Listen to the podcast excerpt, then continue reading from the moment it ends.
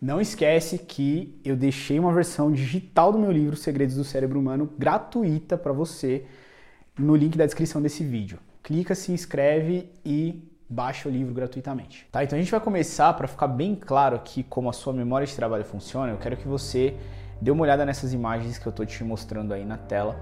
Tá? Dá uma olhadinha nelas e eu vou pedir para você lembrar daqui a pouquinho quais são essas imagens, ok? Então, neste momento, eu estou tirando as imagens da tela e você vai pausar esse vídeo, sem roubar, hein? você vai pausar esse vídeo e você vai tentar lembrar do máximo de imagens que você viu dentro desse conjunto que eu te passei. Pausa o vídeo.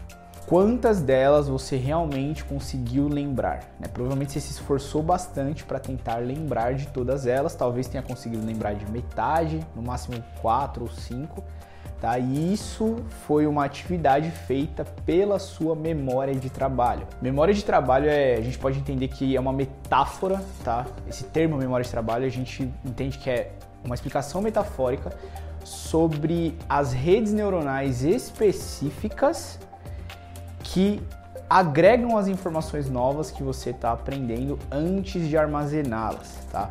Essas redes neuronais elas têm uma capacidade limitada. Lembra que a gente falou nas aulas passadas sobre a nossa memória de longo prazo, né? ou seja, o lugar onde o nosso cérebro armazena as informações que nós aprendemos, terem a capacidade de armazenar um petabyte de informação, equivalente a bilhões de livros, a quantidade de informação média que uma pessoa consegue colocar na sua memória de trabalho é, digamos que, seis conceitos mais ou menos. Algumas pessoas conseguem colocar um pouco mais que isso, oito, nove conceitos, e algumas conseguem colocar menos, tá? Algumas, infelizmente, não conseguem passar disso.